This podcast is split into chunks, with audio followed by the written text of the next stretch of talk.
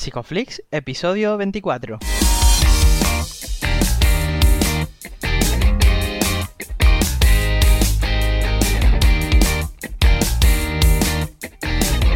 Bienvenidos a Psicoflix, un espacio de psicólogos para psicólogos, un podcast donde entre todos buscamos ser cada vez mejores profesionales de la psicología. Aquí hablamos de todas las estrategias, técnicas y noticias de la psicología contemporánea, pero siempre con la evidencia científica que nos gusta defender. Hoy estamos a 22 de agosto y estamos emitiendo nuestro episodio número 24, en el que vamos a hablar sobre la terapia de interacción padres-hijos. Pero antes, recordaros que en psicoflix.com podéis registraros de manera gratuita y participar para conseguir acceso a más recursos terapéuticos. Yo soy Jay Prasad, bienvenidos una semana más a un nuevo episodio en Psicoflix y bueno, eh, bienvenido también a Darío Benítez, ¿no? Muy buena Darío. Hola Jay, estoy teniendo un déjà vu, ¿lo notas? Sí. Se falló en Matrix, algún día vamos a hablar del déjà vu y del maguferío que hay alrededor de eso. bueno, hoy, aparte de, de, de, los fallos técnicos y de lo mágica que, que, es la producción de un podcast, tenemos a una invitada especial para un tema especial, eh, muy chulo, del que sé muy, muy, muy poquito y del que estaré encantado de, de atender, ¿es así? Claro, claro. Hoy además, bueno, va a ser un tema que yo tampoco sé mucho, he tenido que documentarme un poquito. Y bueno, quiero dar la bienvenida a nuestra invitada de hoy. Ella, bueno, comparte nombre con una cantante famosa, pero ella no es cantante, sino que es psicóloga. Se llama Ariadna Castro y es psicóloga infantil y juvenil. Y además es máster en profesorado en la especialidad de orientación educativa. Bienvenida, Ariadna. Hola, Gio, hola, Darío. ¿Qué tal? ¿Cómo estáis? ¿Qué tal? ¿Cómo andas? Pues nada, aquí a Motril, con calorcito. Hoy estamos grabando un lunes de noche, pero aún así se nota la, potencia. Además, eh, bueno, estabas grabando en un pico alto, es ese eco que se, que se escucha que intentaré reducir con la posedición, pero no lo podemos asegurar, así que pedimos un poquillo de, un poquillo de perdón. Se puede pedir un poquillo, no mucho, pero un poquillo se pide de perdón. Y, y, nada, hoy la verdad que, que tenía ganas ya de, este episodio, ya teníamos, lo teníamos programado desde antes de verano. Sí, de, hecho, bueno, casi que de, desde que empezamos el podcast teníamos apalabrado con Ariana hablar sobre esto y, y, bueno, la verdad que es un tema que, mira, revisando un poco en internet y tal, hay muy poca información y sobre todo en español.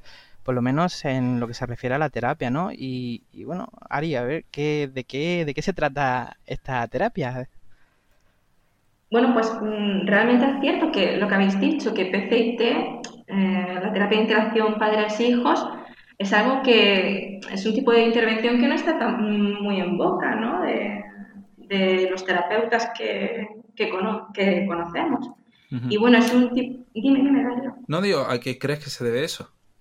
Pues a ver que realmente es una terapia que que, o sea, una, un tipo de intervención que nació en los años 80, o sea, que realmente es relativamente reciente. Uh -huh. y, y, bueno, también es cierto que, claro, como conlleva ciertas preparaciones técnicas, pues también yo creo que eso en cierta forma juega en contra de este tipo de intervención. Uh -huh. ¿Cuál es la esencia un poco de este tipo de, de terapia? Bueno, pues la esencia de, de, esta intervención es que los es entrenar a los papás y a las mamás, y bueno, no solo a los papás y a las mamás o cuidadores, ¿no? porque realmente este tipo de intervención no solo se lleva a cabo en el ambiente familiar, también se puede llevar a cabo en el contexto educativo, pero la esencia es esa, entrenar a, a, la, a los familiares, ¿no? en este caso, para que ellos sean los verdaderos agentes del cambio del comportamiento de los uh -huh. niños y realmente se les entrena in situ, con los niños y los papás en, la, en, en, el mismo lugar.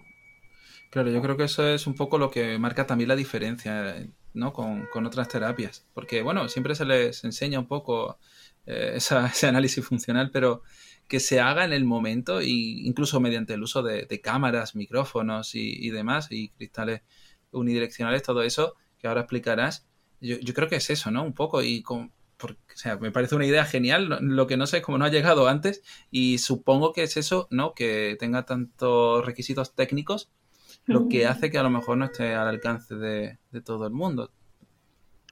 Bueno, realmente mmm, sí es cierto que, bueno, que tiene su complejidad mm, más que nada mm, las primeras veces ¿no? que, que, empiezas a intervenir con PCIT. Luego ya es un procedimiento que ya, pues, como todo aprendizaje, ¿no? ya lo tienes, lo automatizas.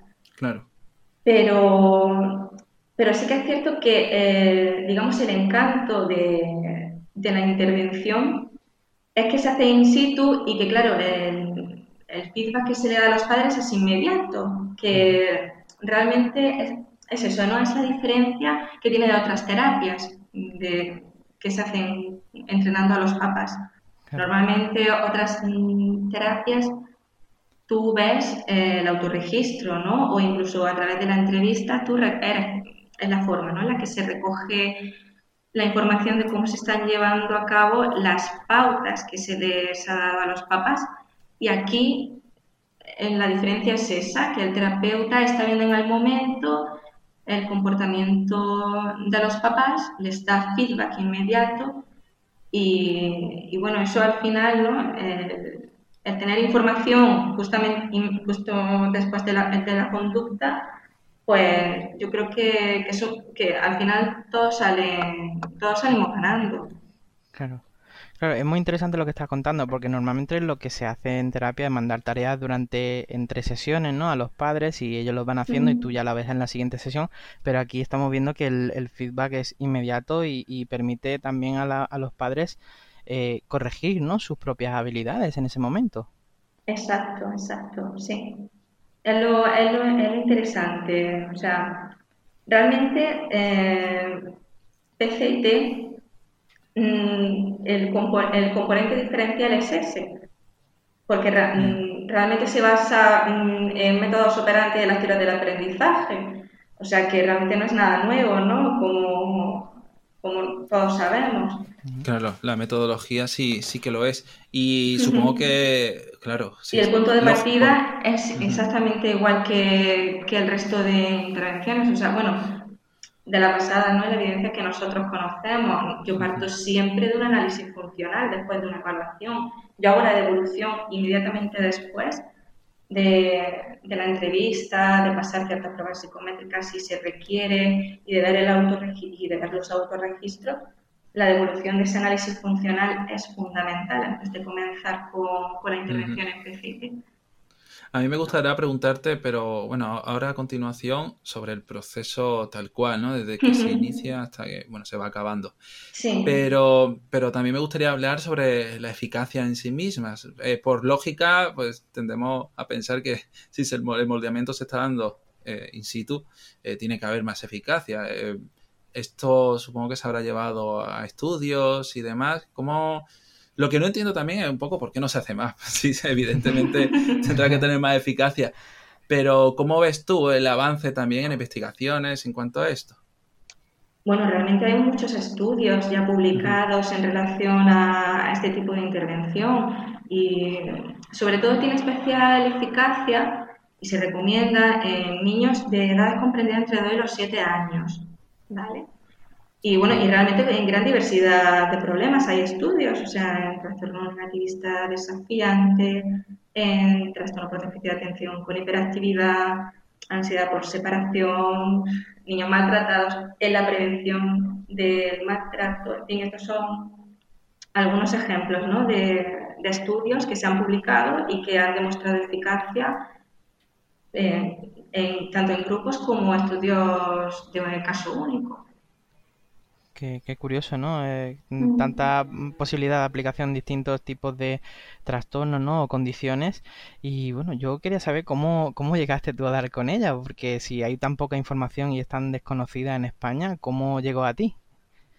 Pues mira, mi primer contacto con PCIT fue a través de mi trabajo final de máster de máster en Psicología General Sanitaria. Y ahí fue cuando yo empecé a documentarme, leyendo artículos, leyendo también libros, porque es cierto que mm, bibliografía en castellano es difícil encontrar, pero sí es cierto que hay artículos publicados y, libros, y un libro en concreto que se llama Interacción Padres-Hijos de, de Perro y Ascanio, que ese manual, por ejemplo, sí está en español. Pero sí es cierto que hay poco, hay poco traducido, sí. Eh, lo pondremos en las notas del programa para que la gente que nos está escuchando pues también lo tenga a mano. Y bueno, ¿cómo comienza este proceso dentro de la terapia? Bueno, lo primero, el paso primero, como en todo proceso de intervención, es la, evaluación.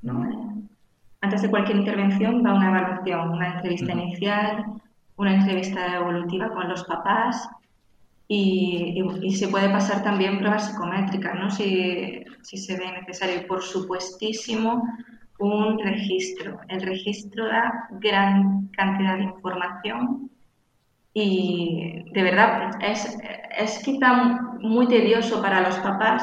No sé si vosotros habéis también encontrado que, ¿no? que, vuestro, que, hagan, que, hagan, deberes es, complicado. Esto lo, hemos visto ya en varios, en varios episodios. Y bueno, al final hay que poner las contingencias muy sobre la mesa.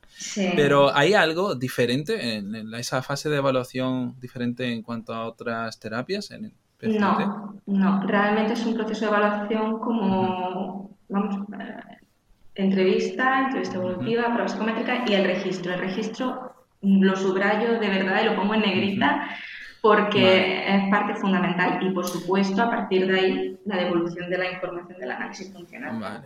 Claro, entonces tú cuando ya has hecho todo eso les explicas un poco a lo mejor la, metodología en sí, ¿no? Que vas a, a, estar con ellos y, claro, como, por ejemplo, en tu caso, ¿cómo lo, cómo lo haces? Es, ¿Utilizas micros, cámaras? Es que esto es lo que más me llama la atención, la verdad. Yo creo que así como muy friki, es como que me estoy imaginando aquí una especie de... Bueno, iba a sacar una fricada aquí de ciencia ficción, pero bueno, ¿cómo, va eso? ¿No se quedan un poco extrañados de, la metodología? Sí, sí, sí, sí. Es verdad que es, curioso, ¿no? La, la, metodología de PCT ¿no? y, y lo útiles ¿no? que, que se usan, que realmente la gente viene a, la clínica y no se espera en absoluto que le vayas a decir, pues saca tu teléfono, saca, descárgate Skype, ¿vale? realmente, para organizar un poco, bueno, realmente lo imprescindible que se, que se necesita para hacer PCT son dos habitaciones, o a no ser que mm, tengas un espejo unidireccional, que realmente no está ese tipo de, de construcción no está ¿no? en todos los centros, en todas las clínicas. Entonces, bueno, eso sería lo idóneo y tener un mecanismo de comunicación entre las dos salas, pero se puede apañar, se puede, al final, la creatividad, el poder. Y, y bueno, lo imprescindible son dos habitaciones, la habitación donde esté el familiar y el niño, y en esa habitación tiene que haber un dispositivo que transfiera imagen y sonido. Y ahora lo voy a decir en general porque es cierto que mm, puede ser bien un ordenador portátil, un teléfono móvil, ¿vale? Que hay, mientras sea un dispositivo que transfiera imagen y sonido, es válido. Y luego también el, y el familiar además de, ese dispositivo, debe de tener un auricular inalámbrico para escuchar lo que diga el terapeuta que estará en la otra habitación. Cuanto más pequeño, mejor, porque claro, para que los niños ¿no? no se percaten de, de la presencia de un aparato extraño. Claro, eso es lo que estaba yo pensando, que al final, para hacerlo natural, que ahora hablaremos sobre evocar situaciones que generen, igual la de CCR1, no sé si estaremos al día, pero bueno, esas, esas conductas problemas. Entonces, eh, ¿cómo se, utiliza, ¿no? ¿Cómo se hace sutil todos esos medios? y porque los niños se dan cuenta de, pues aquí está mamá hablando sola. Claro, es que lo importante es que mamá no es la que está hablando, mamá simplemente recibe información, es la que escucha al terapeuta que está en la otra habitación. Eh. las claves por parte de, la, del terapeuta tienen que ser muy, muy concisas, ¿no? Porque no le va a poder dar Exacto. Lo ideal es que, claro, que la mamá o el papá no tengan que comunicarse, ¿no? Que se puede comunicar, pero es cierto que cuanto menos, mejor. Para hacer la situación más natural. Claro. En, en, todo este proceso el juego tiene un peso muy importante, ¿no? Por supuesto. realmente es que el PCT, junto con los métodos operantes, la teoría del aprendizaje y la teoría del apego, la terapia del juego Eso es uno de los componentes fundamentales. ¿Por qué? Porque al final es que el juego es la conducta natural de los niños. Claro. Y fomenta muchísimo, es un facilitador de cualquier aprendizaje. Vale. Así es como generáis esas situaciones. Eh, sí, el entrenamiento, el entrenamiento de los papás se hace a través del juego, siempre. Vale, y en este caso, entonces, eh, ¿hay alguna adaptación o no a los juegos o son juegos estándares según la edad de cada niño? ¿Cómo funciona? Bueno, realmente los juegos está totalmente abierto, ¿no? Al gusto personal de cada niño. Hombre, evidentemente siempre juegos acorde ¿no? a, a su edad, pero al final son juegos que el propio niño escoge dentro de los que hemos comentado, ¿no? Que son los más recomendados para este tipo de intervención. ¿Y, qué otros materiales sueles utilizar aparte de los juegos para trabajar con los niños? Mm, pero para, ¿te refieres para intervenir con PC y T? Eh, vale, vale, vale. Pues bueno, el material, mm, aparte de las dos habitaciones, en el caso de no tener el espejo unidireccional, se necesita, como ya he dicho, el dispositivo que transfiere imagen y sonido, el auricular inalámbrico, que es el que tendrá el papá o la mamá que esté en la habitación del niño, y en la habitación del terapeuta habrá otro dispositivo que reciba la imagen y reciba el sonido y que también emita sonido. ¿Vale? Que al final el papá que esté con el niño debe poder escuchar al terapeuta y el terapeuta debe poder ver lo que pasa en la habitación y comunicarse con el papá, porque si no, tiene que haber una comunicación, ¿vale? Aunque el papá no emita ninguna verbalización hacia el terapeuta. Bueno, realmente lo que yo uso, mm, para que veáis que realmente no hace falta mm, una gran inversión para poder llevar a cabo PCT, son dos teléfonos móviles yo les digo a los papás que se, que se instalen Skype en el suyo, ¿vale? Dos auriculares, unos mínimo tienen que ser inalámbricos, que serán los que lleven los papás, y wifi, por supuesto, porque si no espero que tengáis una buena tarifa de datos para no quedaros sin ellos. Y, y bueno, y el ordenador, el teléfono móvil, por supuesto, se puede sustituir por un ordenador o una webcam, ¿vale? Si es cierto que el teléfono móvil es más discreto, pero bueno, sí se puede poner el ordenador portátil en un sitio estratégico de forma que al niño no le, ya, no le resulte extraño, pues, pues también se puede usar. Y me pregunto, eh, Ariadna, si luego eh, cuando ya han entrenado un poco en, la consulta, esto se deriva a casa si se hace intervención allí también. Justamente después de hacer la devolución de la información del análisis funcional, se empieza un proceso de modelado, donde yo soy el modelo y los padres pues, son los que están aprendiendo sin el niño presente. Y a posteriori es cuando se empieza el moldeamiento o bien en, la clínica con el niño presente o bien en el domicilio familiar. Claro, vemos que el, rol del psicólogo aquí es muy importante, ¿no? O sea, ¿qué, ¿qué, tipo de habilidades tiene que tener un terapeuta para poder trabajar con TCIP? Bueno, realmente las habilidades mm, fundamental comunicación, porque al final mm, tienes que estar observando, tienes que estar Mm, tanto, eh, claro, de primeras el moldeamiento, en, o sea, las primeras sesiones de moldeamiento, sí que es cierto que se requiere dar muchas instrucciones. Entonces el terapeuta debe de estar muy pendiente, muy observador y dar un feedback inmediato, instrucciones inmediatas en cuanto dé la oportunidad de dar una instrucción al papá o a la mamá. Y bueno, eh, también claro, porque si se puede derivar, y ya llegando un poco a todo este debate que ha habido sobre, la terapia online, eh, ¿crees que es posible hacer este abordaje únicamente mediante eh, sesiones online? Yo creo que sí que sería posible hacer esa adaptación. O yo, bajo mi experiencia, no lo he hecho todavía, ¿vale? Pero sí es cierto que Sí, mm, por ejemplo, para problemas de comportamiento, Sí, sí que lo veo, sí que lo veo factible. El realizar PCT online no, es necesario la porque al final tú le vas, a, le vas a dar igualmente la devolución de la información, le vas a explicar cómo es el proceso de PCT, le vas a dar las instrucciones.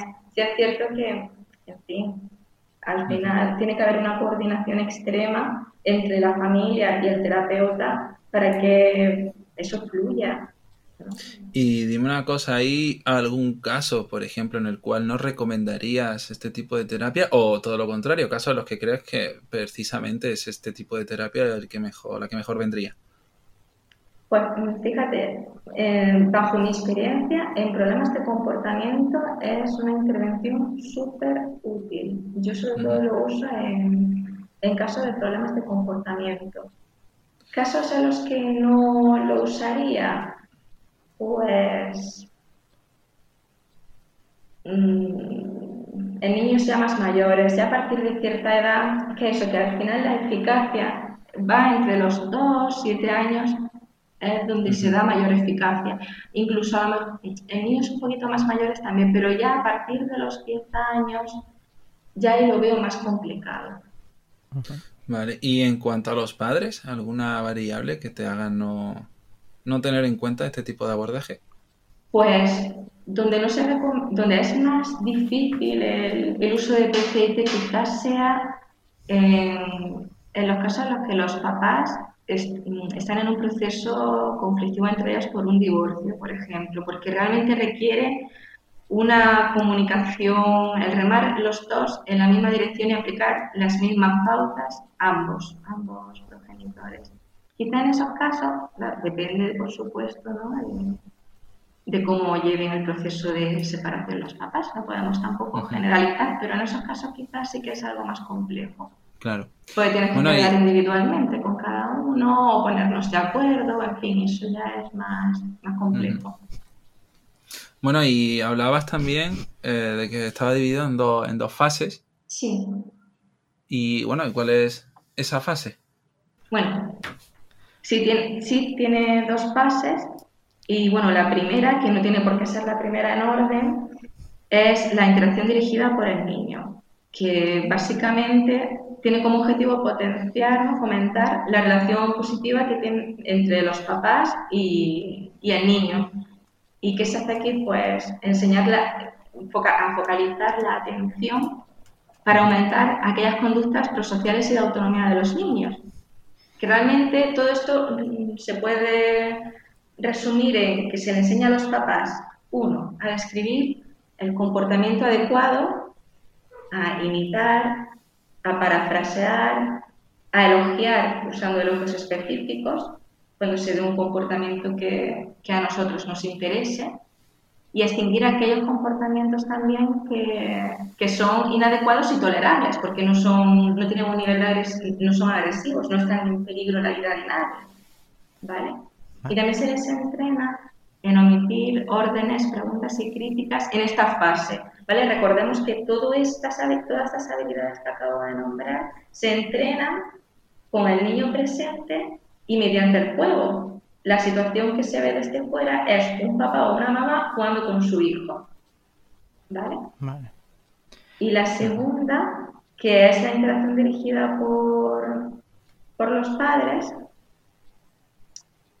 pues tiene como objetivo enseñar a dar a los papás órdenes eficaces, que son aquellas que realmente aumentan la probabilidad de que se, de que se cumplan, ¿no? de, que, de que el niño haga lo que en un principio nosotros hemos ordenado.